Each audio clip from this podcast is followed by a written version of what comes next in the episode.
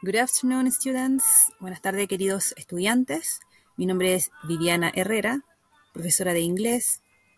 Y esta es la segunda cápsula digital de retroalimentación o feedback para los primeros medios. Esto es correspondiente a la segunda clase digital grabada que fue vista la semana pasada, que es la segunda cápsula de inglés. Y vamos a ver lo siguiente.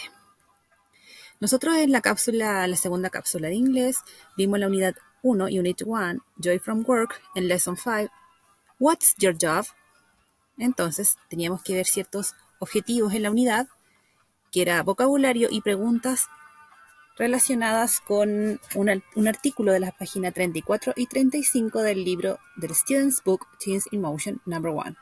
También vocabulario en contexto, que lo vamos a ver a continuación.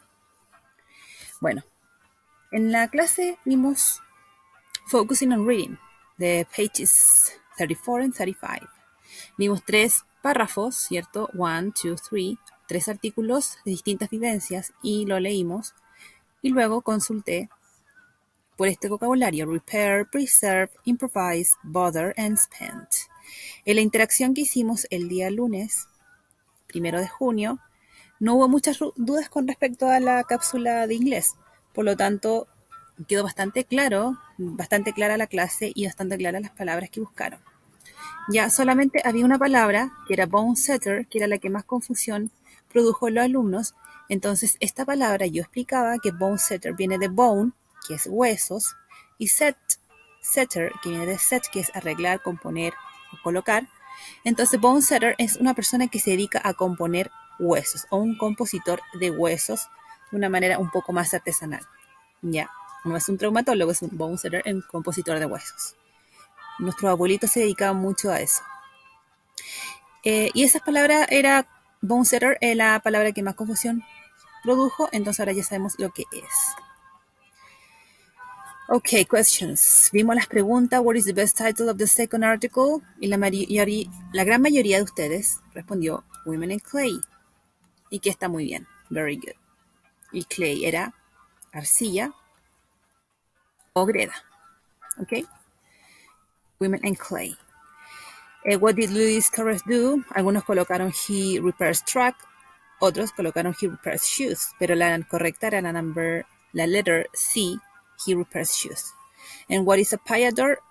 Y la mayoría contestó bien, very good, very uh, is a person who makes folk rhymes.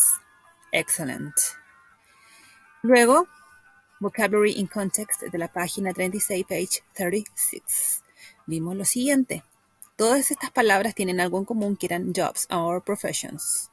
La mayoría contestó correctamente. Estas son las palabras que vimos con los sufijos ant, ant, er, ist, er o es. Eso eran todos los sufijos que era para los trabajos y profesiones. Eso tenían en común y luego tenían que colocar qué correspondía, qué oficio o profesión corresponde a cada imagen. Number one, farmer. Sorry. Number two, flight attendant. Number three, scientist. And number four, singer. Okay? And that's it. Eso es todo lo de la segunda clase, chicos. Esto, la prueba, el test, que va a ser el día lunes 8 de junio para los primeros medios at 1 o'clock, la una de la tarde, vamos, voy a hacer preguntas de este artículo de las páginas 34-35, algunas preguntas de comprensión lectora y algunas preguntas de vocabulario u otro tipo de palabras que no sean los verbos, verbs o los nouns, sustantivos. Pero voy a preguntar con respecto a este artículo. Ya pongan mucha atención a eso. Ok, that's it. Eso sería todo, chicos. Le agradezco su, ¿está ahí? su participación y que hayan visto esta cápsula bien, bien cortita para que les quede, haya quedado claro lo que va a entrar en la prueba del día lunes 8. Es a nice day, espero que estén muy bien y estén bien con sus familias, con mucha salud y amor. Mucha, mucho, mucho cariño, muchos abrazos para todos ustedes chicos de primero medio. Goodbye.